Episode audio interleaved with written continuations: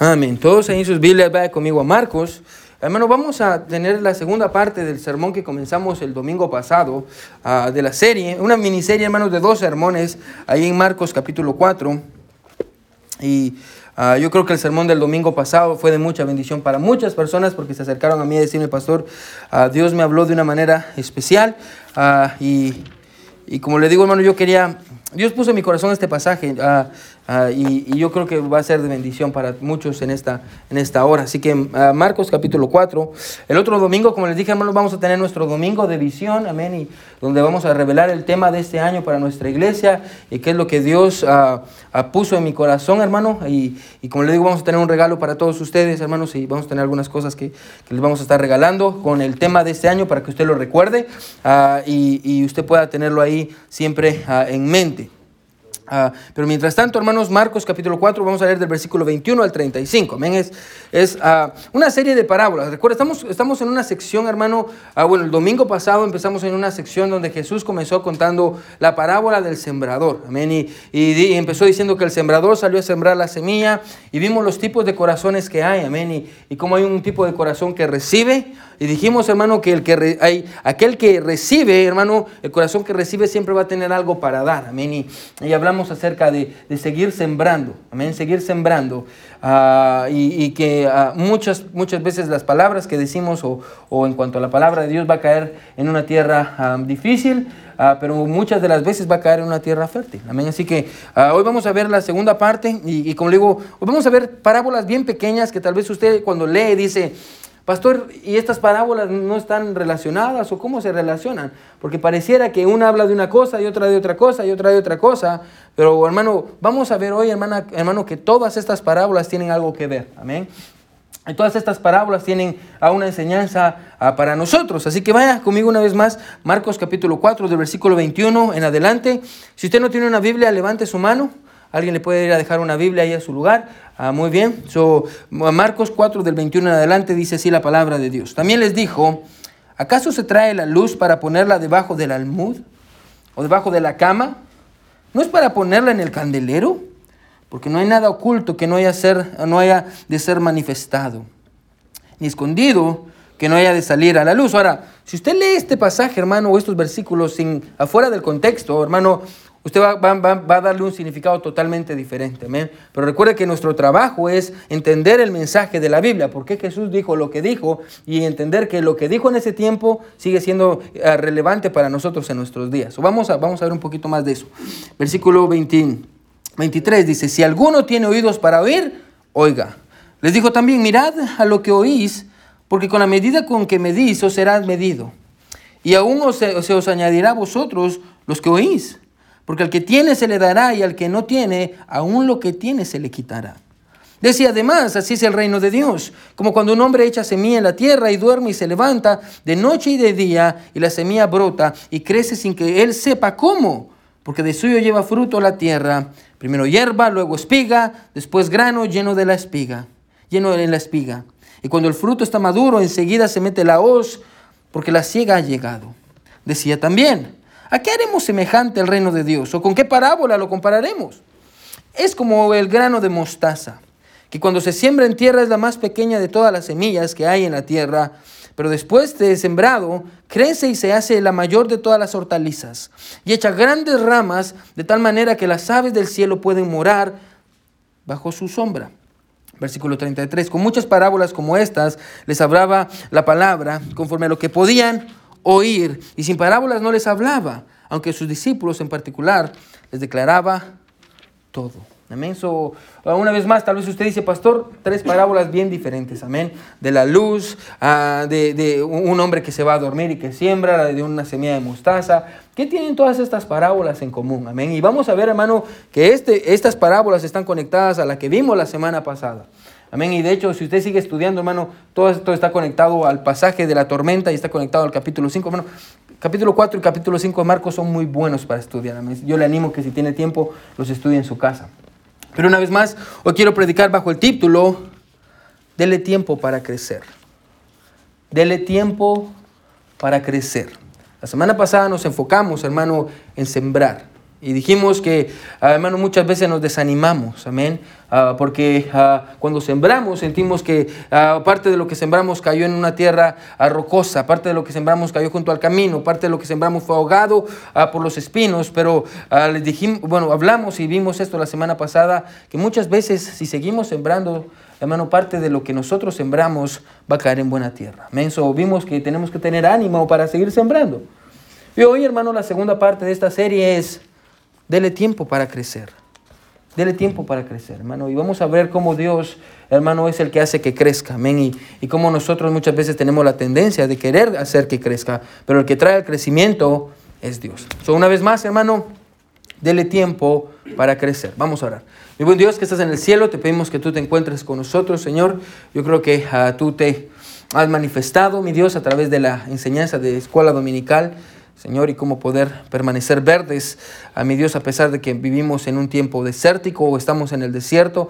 A Dios yo creo que fue de bendición para mis hermanos y Dios queremos escuchar tu voz. ayúdanos, Padre, a poder tener un corazón para ti, Señor. Yo me escondo detrás de tu cruz para que tu nombre sea enaltecido, mi Señor. Háblanos a todos. En el nombre de Jesús oramos. Amén y amén. Pueden sentarse, hermanos. Michelle, que you do me ¿Puede traerme una botella con agua, por favor? Ya que usted está ahí. Gracias, Michelle. Amén. Y póngale ahí, pastor, también, porque si no, ahí me van a juzgar. Amén. Amén. Gracias, para que miren que todos somos iguales. Amén. Dele tiempo para crecer. Y en manera de subtítulo, hermano, el misterio del reino de Dios. El misterio del reino de Dios. ¿Cómo funciona eh, el reino de Dios? ¿Cómo funciona esto del cristianismo? Good job. Thank you, Michelle. Ya. ¿Cómo funciona esto del, cristianismo? Ahora quiero comenzar diciendo esto, hermano. Quiero comenzar diciendo esto. Ah, no todo lo que hoy es grande comenzó así. ¿Sí o no, hermano? No todo lo que usted mira que es grande comenzó Así, amén. Y, no me refiero al estómago del pastor, aunque también es, es, cierto en el estómago del pastor, amén. No, no, no, todo lo que usted mira grande comenzó así, antes yo era delgado, amén. Ah, pero piensen en negocios, hermano, que son muy conocidos hoy, pero tuvieron un comienzo muy insignificante. Por ejemplo, Sony, amén, la marca Sony. Ah, dos individuos japoneses comenzaron una compañía después de la Segunda Guerra Mundial. Y lo interesante es que ah, ellos no tenían ni la menor idea qué iban a hacer con su compañía. Yo no sé si usted sabía, pero ah, comenzaron con una arrocera eléctrica. Es lo primero que, que Sony hizo, una arrocera, una máquina para, para hacer arroz. Obviamente no funcionó, amén. Y después fueron evolucionando hasta lo que hoy conocemos en día como Sony, amén. Una compañía muy, muy, muy grande, amén. Ah, por ejemplo, Apple. Levanta la mano si usted tiene un celular Apple un, ya, un iPhone, amén. Eh, la mayoría de nosotros tenemos iPhones, unos más malcreos hasta tienen dos, amén. Otros que son bien pecadores hasta tienen tres, amén. Historia del pastor. Ah, muy bien, ah, fue fundada, hermano, Apple fue fundada por ah, Steve Jobs eh, y otro hombre que se llamaba Steve Wozniak. Wozniak, compañía que comenzó con el garage de uno de ellos, amén. Y, y pues, empezó bien, bien pequeñita, hermano, pero hoy es una compañía enorme, amén. usted sabe que cuán, grande es, es Apple, amén. Ah, no todo lo que hoy conocemos como algo grande tuvo un, ah, un, comienzo grande. Al contrario, hermano, la mayoría de cosas que hoy miramos como grandes tuvieron un comienzo humilde e insignificante. Ah, normalmente cuando los reyes, amén, hablan de sus reinos, usan adjetivos de poder y, y de prestigio, de cómo sus reinos comenzaron y, comenzaron como algo pequeño y fueron grandes y grandes y grandes y grandes. Y, y usted ah, ah, escucha hablar a los reyes, que hoy en día todavía hay reyes, amén, reyes de España, de, de Inglaterra, amén, hay, hay, reyes en el mundo ah, y hablan acerca de la gloria de, de, sus reinos, amén, cuán grandes fueron sus reinos o, o, o de otros hablan de la grandeza de sus riquezas, amén, cuánto, cuánto dinero tienen, por ejemplo, la reina Elizabeth, amén, reina Isabel, o ya es Elizabeth, eh, de, Inglaterra, amén, ah, es dueña casi de un 10%, hermano, escuche, 10% de la tierra, amén. Aunque no lo crean, es una señora viejita que tiene mucho poder, amén. Y, todo lo de Inglaterra le pertenece a ella, eso es lo que dice la constitución inglesa. Uh, puede hablar de sus riquezas, cuánto dinero tiene. Otros hablan de la extensión de sus dominios, los reyes hablan de hasta dónde llegan sus dominios. Otros eh, hablan de los enemigos sobre los cuales tuvieron victoria, amén, y cuán grandes fueron, y pienso en Napoleón que conquistaba a otros, amén, y, y los reyes regularmente, escuche, cuando hablan de sus reinos, hablan de lo grandes que fueron sus reinos, o que son sus reinos. La mayoría de reyes que ha existido usaban adjetivos de grandeza y poder para referirse a sus reinos. Pero me encanta porque cuando Jesús habló sobre su reino, al contrario de lo que cualquier otro hubiera hecho, Jesús no dijo que su reino era grande, al contrario, Jesús dijo que su reino era más o menos del tamaño de un grano de mostaza, amén, de una semilla de mostaza. ¿No les encanta Jesús, amén? Todos los reyes hablaban de las grandezas de, sus tiempos y de, y de la magnitud y usaban adjetivos de poder, pero cuando Jesús habló sobre su reino, Jesús dijo que su reino se podía comparar a un grano de mostaza. La semilla de, la mostaza, hermano, es la más pequeña que existe en toda la tierra. De hecho, Ivan, you put the image? Tengo una imagen aquí ah, para ejemplificarles si es que funciona. Aquí está. Eh, más o menos, este es un grano de mostaza, ¿ven? Y yo sé que tal vez usted dice, pastor, se mira que es grande. La cuchara esta es una cuchara muy pequeña, pero Ivan, do wanna put the next one? Así es un grano de mostaza, ¿amén? Y ese es, eso es un dedo, ¿amén? El dedo de un bebé. Ah, no, mentiras, me Pero ah, ese es un dedo, así es un grano de mostaza. Eh, un grano de mostaza es bien pequeño. De hecho, hermano, se requieren 725 semillas de mostaza para alcanzar un gramo. Amén. 725 de, estos, de, estos, de estas semillas ah, para poder lograr alcanzar un, un gramo. Es una semilla muy, muy, muy pequeña. Pero es increíble, hermano, porque en un tiempo también muy corto, esta semilla pasa de ser eso, put the next one, Ivan, hacer esto. Uno de los árboles más grandes, amén, que hay. Una semilla muy pequeña pasa a ser, ese es el, árbol de mostaza. Ah, pasa a ser un árbol muy, muy, muy grande. Cuando Jesús habló sobre su reino, hermano, Jesús no usó, hermano, términos de grandeza o de poder, al contrario, cuando Jesús habló sobre su reino, lo comparó con lo más pequeño que había en ese tiempo, o lo más pequeño que las personas hubieran podido pensar que era una semilla de mostaza.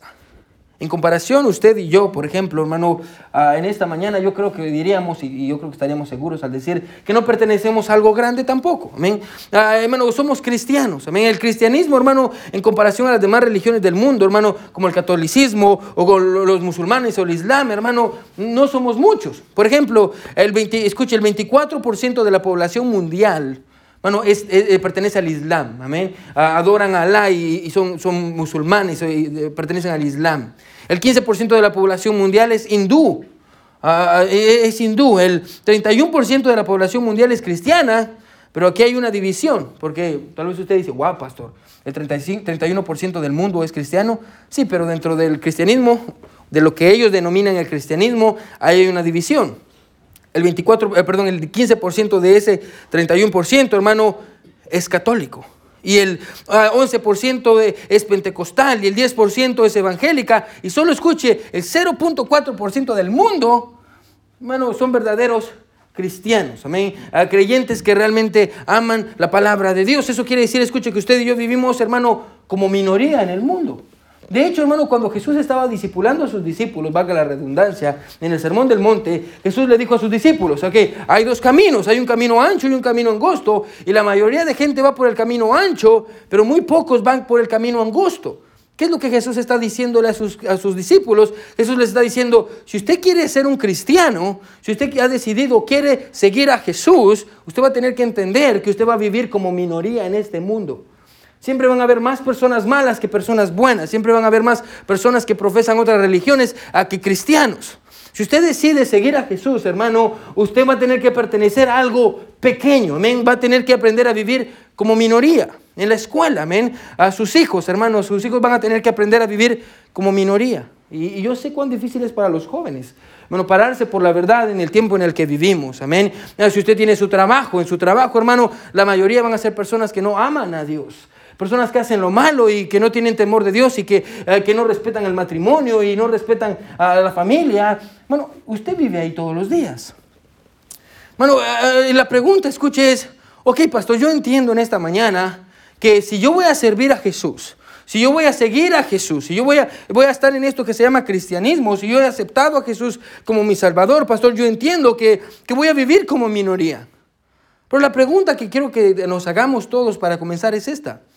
¿Por qué deberíamos de ser parte de algo que es tan pequeño cuando nuestra tendencia es querer pertenecer a algo grande? ¿Se da cuenta? la tendencia normal del hombre es esta. Yo quiero pertenecer a algo grande, algo vistoso, algo que todo el mundo vea. Yo no quiero pertenecer a algo pequeño. Y ¿Y, cuál es mi motivación, pastor? ¿O qué es lo que me motiva a pertenecer a algo tan pequeño como el cristianismo o como esta iglesia? Pastor, en Tulsa hay iglesias más grandes. No, yo creo que usted sabe que hay iglesias más grandes que esta, amén. Por muy poco, primero Dios, amén. Ah, pero hay iglesias más grandes que esta, amén. Ah, y, así es, amén. Y, y usted diría, pastor, ¿Por qué yo tengo que pertenecer a esta iglesia y no a una iglesia más grande donde hay música y bailan y cantan? Y, eh, pastor, ¿por qué? ¿Por, qué diríamos de hacer eso, hermano? De hecho, cuando Jesús comenzó la iglesia, hermano, la comenzó con 12 discípulos que para ese tiempo, hermano, no era lo mejor de Jerusalén. Amén. ¿Usted sabe quiénes eran los 12 discípulos? Y una vez más la pregunta de ese tiempo era, ¿qué iba a hacer Jesús con 12 discípulos comunes y corrientes? Pescadores. Bueno, los pescadores eran los más viles que habían, eran personas maleducadas, hermano, personas que no tenían ningún respeto ni temor por Dios. Hermano, esos eran los pescadores cobradores de impuestos como Mateo, amén, que le encantaba robarle el dinero a la gente. Celotes, los celotes, hermano, ah, no son los que usted se come, menos elotes, no. Los celotes, hermano, no cayó ese chiste, amén. Ah, pero los celotes, hermano, en ese tiempo eran las personas que eran revolucionarios, amén. Estaban en contra del poder y querían atacar el poder. Ahora, esos eran los discípulos de Jesús. Amén. ¿Qué pueden hacer esos hombres? ¿Y por qué esos hombres siguieron con la misión que Jesús les había dado? Así tan solo eran 12, después murió uno y terminó siendo 11, de ahí terminaron otra vez 12. Pero, ¿por qué fueron y predicaron el Evangelio a todo el mundo? ¿Por qué hacerlo si ellos sabían que muchas de sus palabras iban a caer en oídos vacíos?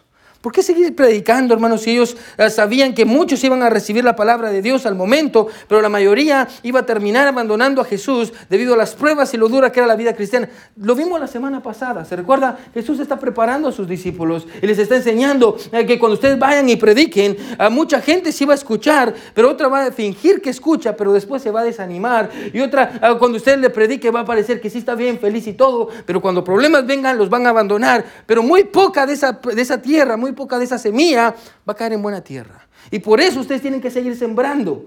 Ese es el mensaje de Jesús a sus discípulos.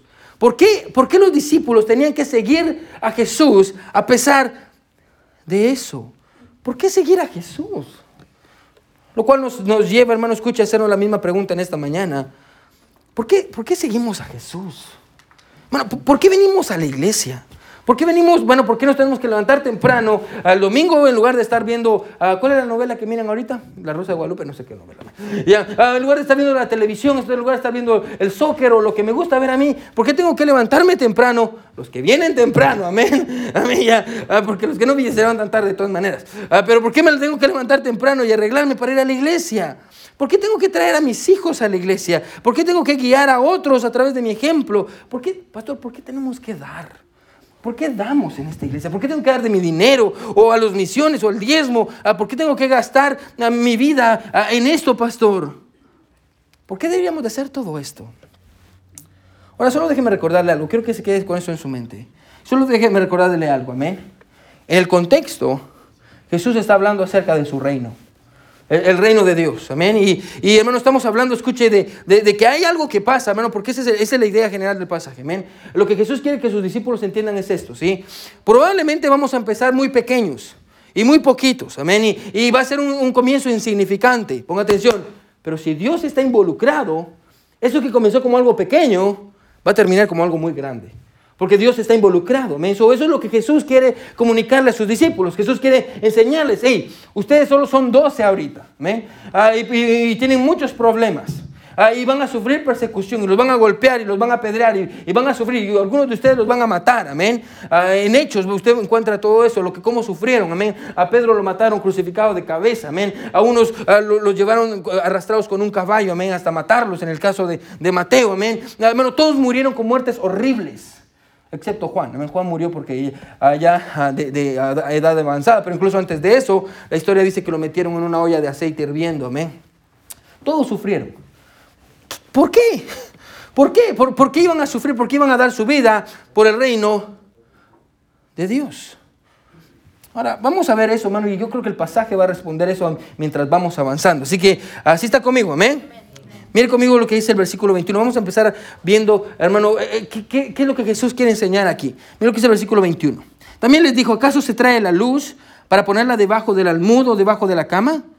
¿No es para ponerla en el candelero? Porque no hay nada oculto que no haya de ser manifestado, ni escondido que no haya de salir, que dice a la luz. Ahora paremos ahí. Miren, miren lo que dice Jesús, ¿sí? El propósito de la luz no es que la luz esté escondida. El propósito de la luz, escuche, eh, no es ocultar las cosas. Usted no, no, eh, no enciende la luz para ocultar las cosas. Usted enciende la luz, escuche, para revelar las cosas.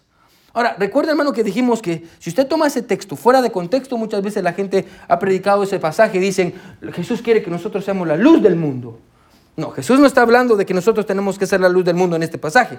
En otros pasajes sí, pero aquí no. Jesús no está hablando acerca de eso. Es por eso que el contexto es importante. Lo que Jesús está diciendo aquí es esto. Escuche, yo estoy hablando a través de parábolas, no para ocultar la verdad, sino para revelar la verdad. Ah, Jesús, eh, eh, escuche, Jesús no está, eh, no está poniendo la verdad en un lugar escondido. Jesús está diciendo, estoy poniendo la verdad en un lugar donde todo el mundo pueda ver la verdad. Es lo que Jesús está diciendo. Yo uso las parábolas no para esconder la verdad de los que quieren escuchar, sino para revelar la verdad. En otras palabras, todas estas enseñanzas tienen una verdad, una verdad que solo aquellos que realmente desean amar a Dios y servir a Dios van a poder entender. Jesús está poniendo la verdad en un lugar donde todos puedan ver. Ahora, la realidad es que no todos iban a recibir la luz. De hecho, lo vimos en Juan, se recuerda el año pasado, ah, que dijimos que ah, muchos ah, no aceptaron la luz porque prefirieron las tinieblas. Amén, amaron las tinieblas más que la luz. Jesús no vino a esconder la, la verdad, sino que vino a revelarla. De hecho, por eso es que tenemos la palabra de Dios en nuestros días. Amén. Bueno, ¿sí entiende que lo que usted y yo sabemos de Dios, lo sabemos no porque usted y yo seamos inteligentes? ¿Se dio cuenta? Lo que usted y yo sabemos de Dios, lo sabemos, ¿sabe por qué? Porque Él nos lo reveló. Amén. Él nos lo reveló. Ah, sabemos cómo Dios funciona, sabemos cómo Dios habla, sabemos eso. ¿Sabe por qué? Porque Dios nos lo reveló. Dios nos dejó su palabra, escuche, no para esconder su voluntad para nosotros. Dios nos dio su palabra, escuche, porque quiere revelarnos cuál es la voluntad de Dios para el hombre. Bueno, no, muchas veces, no sé si le ha pasado, pero muchas veces me ha pasado a mí, a personas. Y yo he hablado con personas que dicen, ay pastor, no sé qué es lo que Dios quiere para mi vida. Ay pastor, ¿qué podré hacer? Bueno, y piensan que Dios nos dejó aquí como un barco a la deriva, pero no es así, hermano. Dios nos dejó un manual y nos dejó instrucciones y nos dejó la manera en la que nosotros podemos encontrar su voluntad. Y Dios mismo, escuche, no usted porque es inteligente o el pastor porque lo quiere mucho, no. Dios mismo decidió revelarle su voluntad a través de su palabra. ¿Por qué? Porque escuche, la palabra de Dios no esconde la verdad, la palabra de Dios revela la verdad. ¿Se da cuenta? Las luces se ponen en un lugar para ser visibles. Jesús le está diciendo a sus discípulos, hey, yo les estoy revelando la verdad. Les estoy revelando la verdad para sus vidas. Pero no solo eso, mire que sigue diciendo el versículo 24. Ahorita vamos a conectarlo todo. Versículo 24. Les dijo también, mirad lo que, ¿qué dice? Oís. Subraya eso, mirad lo que oís, porque con la medida que medís os será medido, y aún se añadirá a vosotros lo que oís, porque al que tiene se le dará, y al que no tiene, aún lo que tiene, ¿qué dice? Se le quitará. Lo que Jesús está diciendo aquí es esto. Escuche, ponga atención, ¿sí? Jesús está diciendo, yo vine, escuche, a revelarles la verdad. Yo vine no a esconderles la verdad, yo vine a revelarles mi voluntad. Amén. Escuche, y ustedes, pongan atención, van a ser juzgados por las verdades de la palabra de Dios que ustedes han escuchado de mí y no, van, y no quieren obedecer. So, vamos a ser juzgados, escuche, ah, por lo que sabemos. En otras palabras, entre más sabemos, ponga atención, más responsables delante de Dios nosotros somos. Con eso en mente Jesús dice, porque al que tiene, tiene qué? Conocimiento, se le dará. Si usted desea conocer más de la palabra de Dios, Dios le va a dar más, hermano. Saber conocer de Dios, hermano, es como una fuente inagotable que usted saca y saca y saca y saca. No sé si le ha pasado a usted, hermano, mientras está estudiando su Biblia, hermano, que usted está estudiando y usted encuentra una verdad y dice, wow, encuentra otra y otra y otra y otra y otra y usted saca y saca y saca. Y el que tiene, escuche, se le da. Ponga atención. Pero al que no tiene, aún lo que tiene, se le quitará. Entre más usted camina con Dios y conoce la palabra de Dios, Dios le va a dar más de Él. Amén. Así es como Dios funciona. Si usted ama a Dios y usted camina con Él y estudia su palabra, Dios se va a dar a usted. Pero aquellos, ponga atención, que no tienen conocimiento o escuchan, pero realmente no reciben. ¿Se recuerda? Por eso, vimos, por eso era importante el sermón de la semana pasada, amén, para entender los tipos de corazones. Pero aquellos que escuchan, Pero la palabra de Dios cae en una tierra que no es una tierra fértil. Amén, ponga atención. Aún lo que tienen, ese poquitito, les va a ser quitado. Cuando venga a la iglesia, hermano, ponga atención, déjeme aplicar bien rápido. Cuando venga a la iglesia a escuchar la palabra de Dios, bueno, quiero que se grabe esto, ¿sí? No venga con la actitud de aprender. Venga con la actitud de obedecer. Solo voy a repetir. Si se está escribiendo, escribe esto. Cuando venga a la iglesia, no venga con la actitud de aprender. Hermano, no queremos que usted se vuelva un genio y que crezca en su cabeza. Amén. Cuando venga a la iglesia, no quiero que usted venga con la actitud de aprender. Yo quiero que usted venga con la actitud de obedecer. Amén. Porque yo creo, hermano, yo estoy convencido de que muchos en este lugar, en, esta, en este cuarto, en este momento, hermano, muchos conocen y saben mucho, más que todos. Amén. Pero de nada les sirve saber todo eso si no lo aplican en sus vidas. Amén. Hermano, yo no quiero que eh, tengamos un montón de cristianos deseosos de aprender, pero sin ganas de obedecer. Amén. Es lo que Jesús está diciendo. Cuando venga a la iglesia, escuche, venga con ganas de, de obedecer, no con ganas de aprender. El propósito de la palabra de Dios y de la predicación, hermano, no es que aumentemos nuestro conocimiento. Ya, ya, se, ya se dio cuenta de eso. Bueno, yo sé que la palabra de Dios es bien interesante. Amén. Ah, usted estudia Génesis, amén. Y, todo lo que tiene que ver con Génesis. Y cómo Dios creó todos los cielos y la tierra, amén. Y si habían gigantes o no habían gigantes, los nefilín y los no nefilín. Venimos de descendientes de quién. Y, no, no, yo sé que es bien interesante. Y Apocalipsis, los caballos. no, yo sé que es bien interesante aprender. Escuche, pero Dios no nos dio su palabra para que podamos aumentar nuestro conocimiento. Dios nos dio su palabra para que podamos cambiar nuestras vidas. Amén. Para eso Dios nos dio su palabra, no para que conozcamos más, sino para que cambiemos nuestras vidas, para que seamos mejores cristianos, para que lo amemos más a Él, para que seamos mejores esposos, mejores padres, mejores esposas, mejores hijos. Para eso Dios nos dio su palabra, no para aumentar nuestro conocimiento, sino para cambiar nuestras vidas. Amén. Ese es el propósito de la palabra de Dios. Y el que tiene, se le dará más. Hermano, e-, es mi oración, hermano, que cada domingo ustedes vengan a la iglesia diciendo, Señor, escuche, yo quiero aprender de ti, yo quiero entender lo que este pasaje significa para mi vida. Señor, yo quiero escucharte, yo quiero crecer. Señor, yo quiero obedecer. Bueno, si usted tiene, escuche, porque eso es lo que está enseñando Jesús aquí. Si usted tiene esa actitud, Dios le va a dar. Si usted tiene la actitud del domingo, se sienta con su cuaderno. Por eso, por eso les, doy, libretas al principio del año, porque me encanta ver a las personas sentadas con su libreta escribiendo qué es lo que Dios me va a decir a mí. Y me encanta cuando le pregunto a la gente de qué se trató la predicación. Ah, de la Biblia. ah, se trató de, ah, de Dios. Más perdidos que los hijos de la llorona. Amén. Bueno, pero hay otros que dicen, bueno, pastor, usted predicó de esto y de esto y de esto, de esto, de esto, de esto. No porque usted sea bueno, pastor, sino Dios me habló de esto a mí.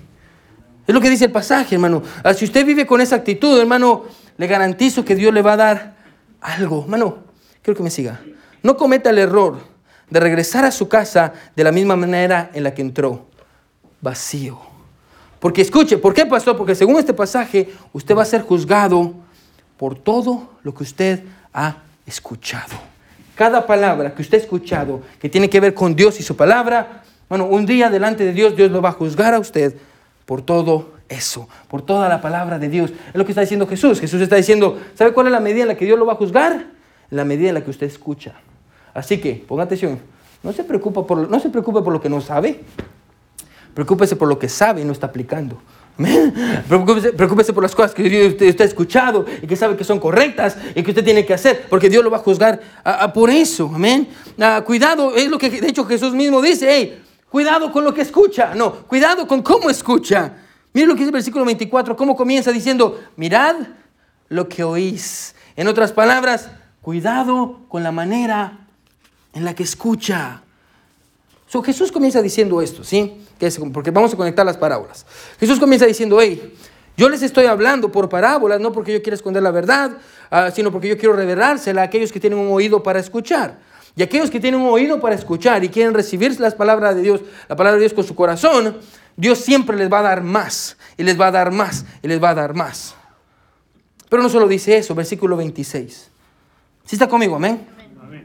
Decía además, así es el reino de Dios. Como cuando un hombre echa semilla en la tierra y duerme y se levanta, y de noche y de día, y la semilla brota y crece sin que él sepa cómo. Porque de suyo lleva fruto la tierra, primero hierba, luego espiga, luego grano, luego grano lleno de la espiga. Y cuando el fruto está maduro, enseguida se, mete la hoz. Dice, porque la ciega ha llegado. Ahora, ponga atención, ¿sí? Lo que Jesús está diciendo aquí es esto. Así es el reino de Dios. El reino de Dios, ponga atención, va a crecer a través de un proceso.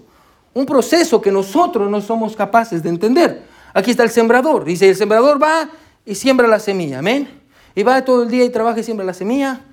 ¿Y después qué hace? Se va a su casa, come, amén. Mira una película en Netflix, amén. Es el Sembrador 2022, amén. Y de ahí se va. ¿Y qué dice? Se duerme, amén. Se duerme, amén. Eso es lo que hace el sembrador. El sembrador no pasa toda la noche ahí esperando que salga la semilla, amén, y cantándole. Y no, no, se va a dormir. El siguiente día se levanta, va y tal vez va a ver que todo esté bien, tal vez cortar la mala hierba, amén. Ah, y muchas veces, hermanos, dependiendo del lugar, el sembrador ni siquiera se preocupa por el agua, porque solo espera que llueva, amén. Ni siquiera él produce el agua, amén. Él espera que llueva. So, el sembrador va y, y lo único que hace es echar la semilla, amén. ¿Qué es lo que Jesús está diciendo? Lo que Jesús está diciendo aquí, ponga atención, es esto. Es que hay un tiempo, escuche, hay un tiempo para sembrar hay un tiempo para crecer y hay un tiempo para cosechar. Bueno, este es el proceso en el reino de Dios. Bueno, Jesús nos está enseñando a todos cómo funciona el reino de Dios, cómo, cómo funciona el cristianismo, cómo son las cosas con Dios. Y dice, yo quiero que escuche una cosa y que entienda esto, ¿sí? Ah, eh, con las cosas de Dios hay un proceso. Hay un proceso, ¿sí? Ah, primero se siembra, luego se crece y después se cosecha. Ese es el proceso de Dios. Así funciona Dios con un proceso. El problema, hermano, escuche, es que muchos cristianos no saben que las cosas o en las cosas de Dios hay un proceso. Se nos olvida. Y muchas veces, hermano, estamos, ah, estamos pasando mucho tiempo y, sembrando y sembrando y sembrando y nos desesperamos porque queremos cosechar. Y decimos, pastor, por muchos años yo he estado sembrando y no cosecho nada, pastor. Y se nos olvida que antes de cosechar, primero, ponga atención, hay que crecer. Jesús está enseñándole a sus discípulos que las cosas de Dios, en las cosas de Dios hay un proceso. ¿Cuáles fueron las estrategias del sembrador en el pasaje? ¿Qué fue lo que el sembrador hizo? ¿men? Ah, ah, el sembrador, escuche, no descubrió una fórmula mágica para que todo creciera hermano, y produjera. No, el sembrador solo plantó la semilla y ¿sabe qué fue lo que pasó? Escuche, la tierra hizo el resto. Es más, el sembrador ni siquiera se encargó del agua porque el agua vino del cielo. Bueno, ¿cómo se supone que nuestra iglesia va a crecer? Ponga atención. Bueno, de la misma manera en la que ha estado creciendo. Bueno, el año pasado nuestra iglesia, como les dije, triplicó su asistencia. Y los de ustedes que se recuerdan cómo comenzamos, hermano, comenzamos en la casa de mis suegros, amén. Los, de, los que ustedes estuvieron aquí por David. Ustedes éramos unos poquitos en la casa de mi suegro. Ahí empezamos. Y la iglesia empezó a crecer, y empezó a crecer, y empezó a crecer.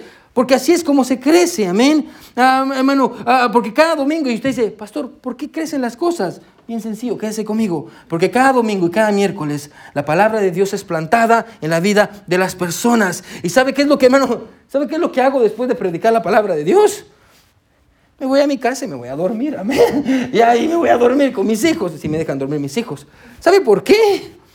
Porque el trabajo de Dios, hermano, ah, es hacer que su obra crezca en la vida de las personas. No es mi trabajo, es el trabajo de Dios. Hermano, ponga atención, ¿qué? grábese esto, ¿sí? No es nuestro trabajo, no es mi trabajo presionar a nadie. No es mi trabajo, nuestro trabajo obligar a nadie. No es nuestro trabajo forzar a las personas a cambiar o venir a Jesús. No es nuestro trabajo convencer a otros. Eh, hermanos, nuestro trabajo, escuche, es sembrar la palabra de Dios y el trabajo de Dios hacer, es hacer que crezca y que produzca. Y si quiere ponerlo de esta manera, póngalo así. Y si está escribiendo, escriba esto. Nosotros no somos responsables del proceso, somos responsables de la siembra. Es lo que Jesús está diciendo a sus discípulos. Ustedes no son responsables del proceso del crecimiento y del fruto. Ustedes solo son responsables de sembrar. Hermano, yo creo que yo estoy, yo creo, espero que usted también esté convencido de esto. Dios quiere trabajar en su vida a través de la palabra de Dios. Bueno, y, no, se olvide de esto. Bueno, Dios tiene un proceso. Proceso, hermano, y es lo que dice el pasaje. Proceso que nosotros no podemos entender. ¿Por qué? Porque como vimos en el pasaje, hermano, ponga atención, todos los corazones son diferentes. Hermano, y no se desanime, por, hermano, cuando no entienda el proceso de Dios, porque Dios está haciendo algo. Es lo que Jesús quiere que sus discípulos entiendan. Hey, cuando usted se vaya a dormir, no se olvide que Dios está trabajando. Y que Dios está haciendo algo. Y ese es el proceso de Dios, es la forma en la que Dios trabaja sin que nosotros entendamos. Miren qué es lo que Jesús está diciendo. Jesús dice, ok, yo vine y yo les estoy dando la palabra de Dios. Y yo les estoy comunicando las verdades. No estoy escondiéndolas, se las estoy mostrando. Para que ustedes escuchen. Y el que quiere escuchar, escuche, Dios le va a dar más. Pero esa, esa palabra de Dios que está en su corazón va a crecer y va a hacer algo y va a tener efecto en el tiempo de Dios, no en nuestro tiempo. Y ahí es donde termina con la última parábola. Ya vamos a terminar, hermano. Quédese conmigo. Versículo 30 y 33. ¿Sí está conmigo? Amén. Decía también, ¿a qué haremos semejante el reino de Dios o con qué parábola lo compararemos? Es como el grano de mostaza, que cuando se siembra en tierra es la más pequeña de todas las semillas que hay en la tierra. Pero después de sembrado crece y se hace la mayor de todas las hortalizas y echa grandes ramas y de tal manera que las aves del cielo pueden morar bajo su sombra. Bueno, ¿por qué, ¿por qué usted y yo deberíamos de involucrarnos en la obra de Dios? Hermano, ah, ¿por qué deberíamos de involucrar a nuestros hijos en la obra de Dios? ¿Por qué deberíamos de servir en la iglesia? ¿Por qué deberíamos de dar? ¿Por qué deberíamos de invertir nuestra vida en personas que tal vez escuche no valoran o no ven nuestro sacrificio? ¿Por qué gastar mi vida, escuche, en algo que pareciera, quédese conmigo, algo muy insignificante y pequeño? La razón es porque cuando Dios está involucrado, eso es lo que dice, todo lo que hagamos para Él y a través de Él va a tener un gran final. Y si quiere poner una verdad, hermano, vamos a cerrar todo el sermón en esta verdad. Comienzos pequeños terminan con grandes finales cuando Dios está involucrado. Se voy a repetir, ¿sí? Comienzos pequeños terminan con grandes finales cuando Dios está involucrado. Cosas pequeñas terminan siendo grandes cuando Dios está involucrado. Con Dios lo que comienza pequeño termina grande. Jesús dice, escuche, si usted toma una pequeña semilla de mostaza y la siembra, usted va a tener un gran, gran árbol, tan grande que las aves del cielo van a venir y van a morar bajo su sombra. E-, ese árbol va a ser de bendición a muchas personas.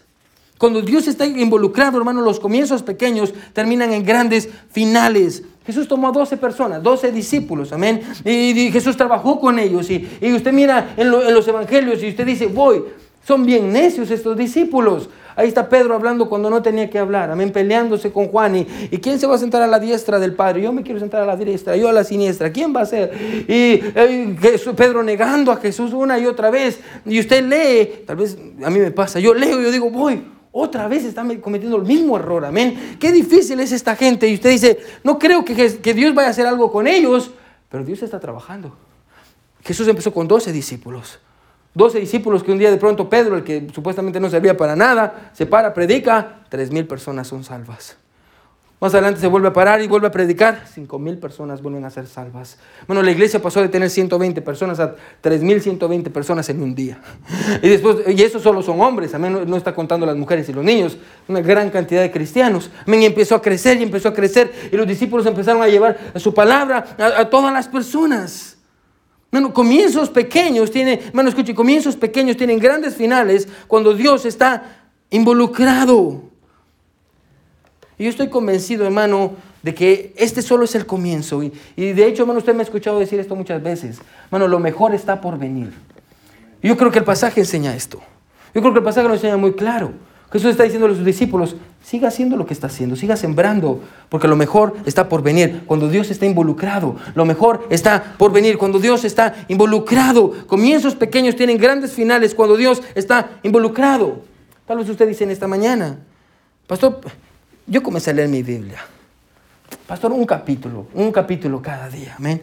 Ah, pastor, solo un capítulo al día. Y tal vez usted se pregunta, ¿qué es lo que Dios puede hacer con un capítulo diario, pastor? Empecé en enero, ahorita vamos el 9, apenas voy por Génesis 9. Pastor, ¿qué es lo que Dios va a hacer con, con, un hombre que lee apenas su Biblia un capítulo al día? Tal vez usted dice, pastor, acabo de comenzar a discipular a una familia. ¿Qué es lo que Dios puede hacer con ellos si son bien complicados? Pastor, lo único que tengo, tal vez usted dice, pastor, lo único que tengo es mi vida. Pastor, yo no soy el más inteligente, ni el más guapo, ni el más sabio, ni el más, ni el más exitoso. ¿Qué es lo que Dios puede hacer con mi vida? Pastor, si solo es un niño que apenas si pone atención en la clase de escuela dominical y siempre anda molestando y siempre anda distraído. Pastor, ¿qué es lo que Dios puede hacer con ese niño? Pastor, si solo es un joven que pareciera que no está conectado, ¿qué es lo que Dios va a hacer con un joven? Pastor, si se reveló y ya no quiere saber nada de Dios y estoy cansado de hablar con él o con ella, ¿Dios, Dios puede hacer algo? Pastor, si somos una iglesia pequeña en comparación a las iglesias grandes, ¿qué es lo que Dios puede hacer con nosotros?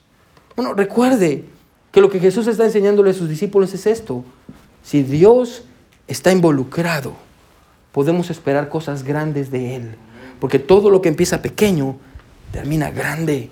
Y no solo es verdad, hermano, para la iglesia, es verdad para su vida y su matrimonio y con todo lo que hace. No, no, si Dios está involucrado, si usted tiene un corazón para escuchar, porque ese es el proceso, ¿se da cuenta el proceso ah, por el cual Jesús nos está enseñando? Eh, si usted tiene un corazón para recibir la palabra de Dios y recibir las enseñanzas, y usted dice, yo quiero, yo quiero aprender más, yo quiero conocerlo más, ah, Jesús dice, yo le voy a dar más de mí, y usted va a tener más de mí, y más de mí, y más de mí, y usted va a crecer, y yo voy a hacer algo grande con usted. Pastor, pero yo tengo una vida pequeña, sí, pero Jesús es experto haciendo crecer las cosas. Es lo que Jesús quiere que entendamos. Bueno, yo lo que yo quiero que aprendamos en esta mañana. Bueno, no importa que hayamos tenido un, un comienzo pequeño. No importa las pequeñas cosas que usted está haciendo. Leer un capítulo al día, orar cinco minutos. Bueno, invitar a alguien a la iglesia, darle un tratado a una persona. No importa los comienzos pequeños. Bueno, si usted tiene fe y confía en el proceso de Dios, Dios va a hacer algo grande. Bueno, y recuerde, ahora con la autoridad de la palabra de Dios, podemos decir que si Cristo está con nosotros, lo mejor está por venir. Lo mejor está por venir. Su hermano, no se desanime. No se desanime.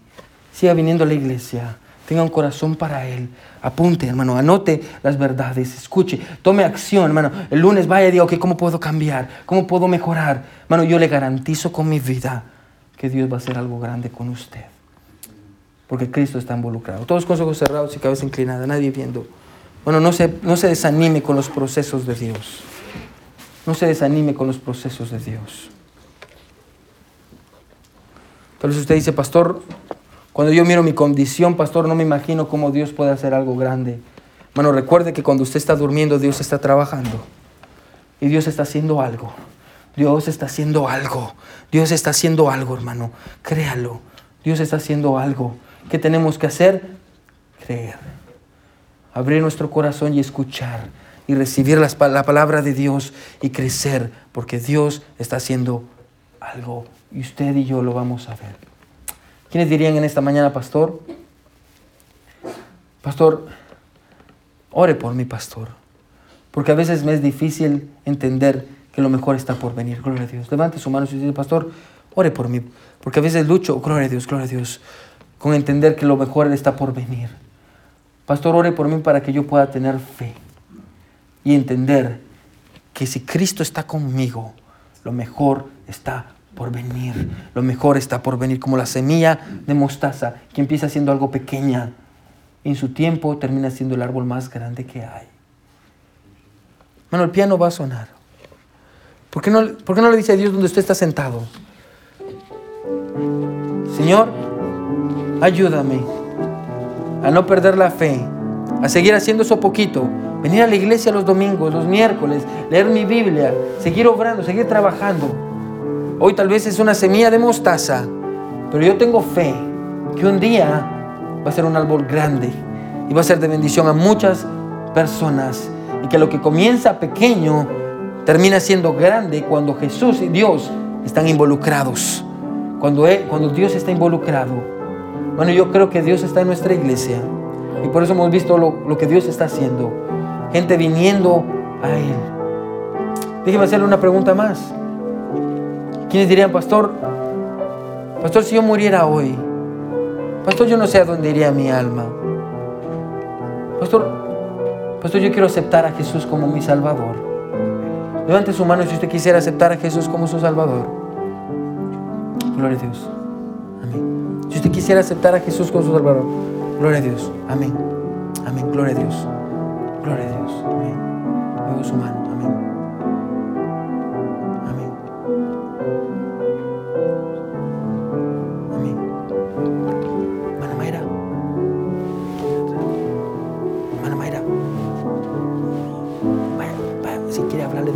de salvación ganará para Cristo. Todos con sus ojos cerrados, cabeza inclinada. No, dígale a Dios cuánto. No, si usted está desanimado y usted, y usted ve que, que son inicios pequeños.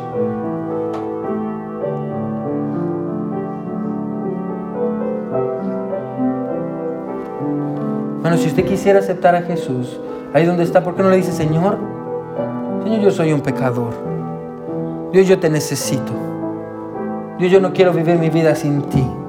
No quiero vivir mi vida, mi Dios, sin eso grande que tú tienes para mí. Señor, yo te acepto como mi único y suficiente Salvador.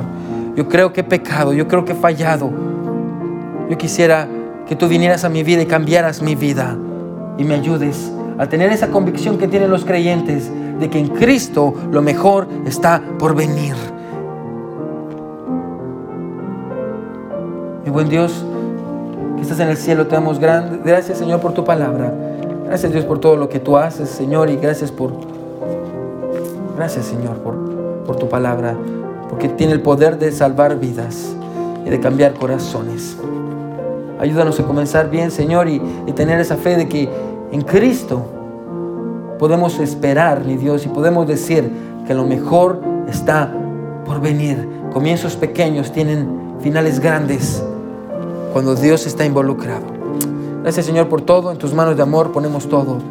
En el nombre de Jesús oramos. Amén y amén. Gloria a Dios por su palabra, amén.